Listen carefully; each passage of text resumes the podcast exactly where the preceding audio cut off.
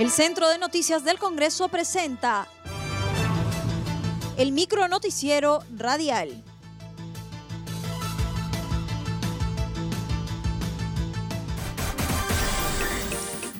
¿Cómo están? Los saluda Claudia Chiroque. Hoy es miércoles 26 de agosto y estas son las principales noticias del Congreso de la República.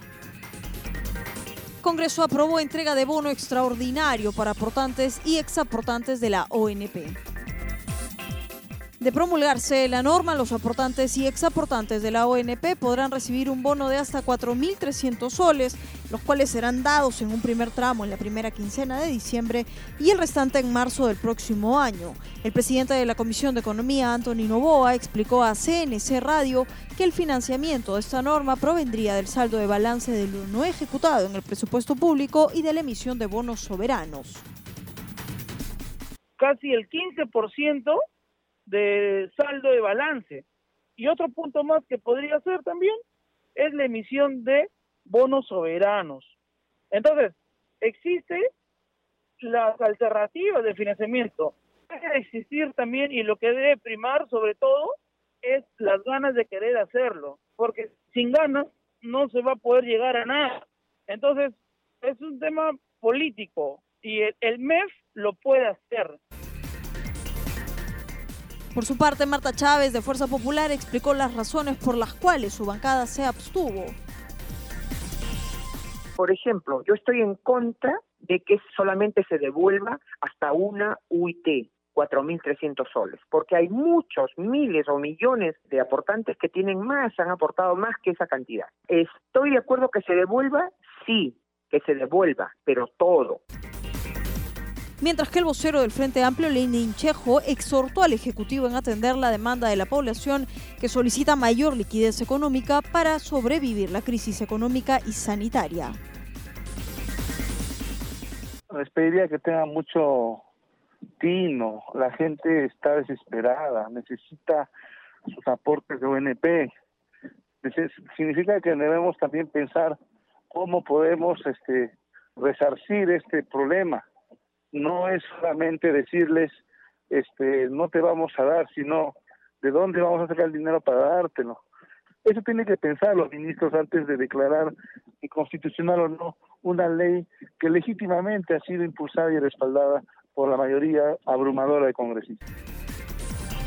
Policía Nacional asumirá responsabilidad de acuerdo a los resultados de la investigación. Tras el trágico suceso del pasado sábado, donde fallecieron 13 personas tras el operativo policial en el resto bar de Los Olivos, el ministro del Interior, Jorge Montoya Pérez, expresó ante la Comisión de Fiscalización que esperará los resultados de la investigación y de determinarse alguna responsabilidad, esta será asumida. Respecto al protocolo para la intervención, dijo que se llevó a cabo de acuerdo a los planes de operación que se formulan anualmente. También a la reunión asistió el alcalde de la Municipalidad Distrital de Los Olivos, Felipe Castillo Alfaro, quien consideró que no tiene responsabilidad ante el hecho porque los eventos están prohibidos por disposiciones del gobierno y la policía ha actuado de acuerdo a ley. Dio a conocer que el establecimiento solo contaba con un certificado de defensa civil, pero no de licencia para el funcionamiento. Sí le dieron un certificado de ITSE, ITSE, no un certificado de licencia de funcionamiento.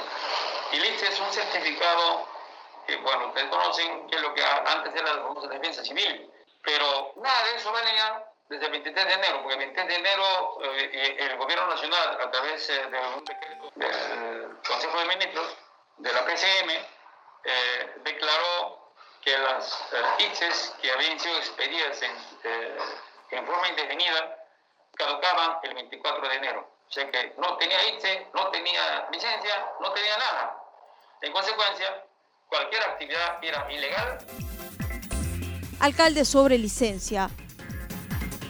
El subgerente de Fiscalización y Control Urbano de la Municipalidad Distrital de Los Olivos, Luis Alejandro Pareja, expresó que durante su gestión de enero 2020 a la fecha, su área nunca ha intervenido en local y este había sido clausurado en otras gestiones, pero posteriormente se levantó por intermedio de resolución municipal.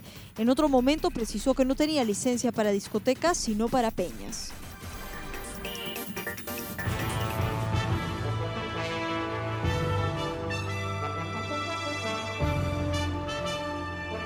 Hasta aquí el micro noticiero radial del Centro de Noticias del Congreso, una producción de la Oficina de Comunicaciones. Los invitamos a visitar nuestras redes sociales y sitio web www.congreso.gov.pe.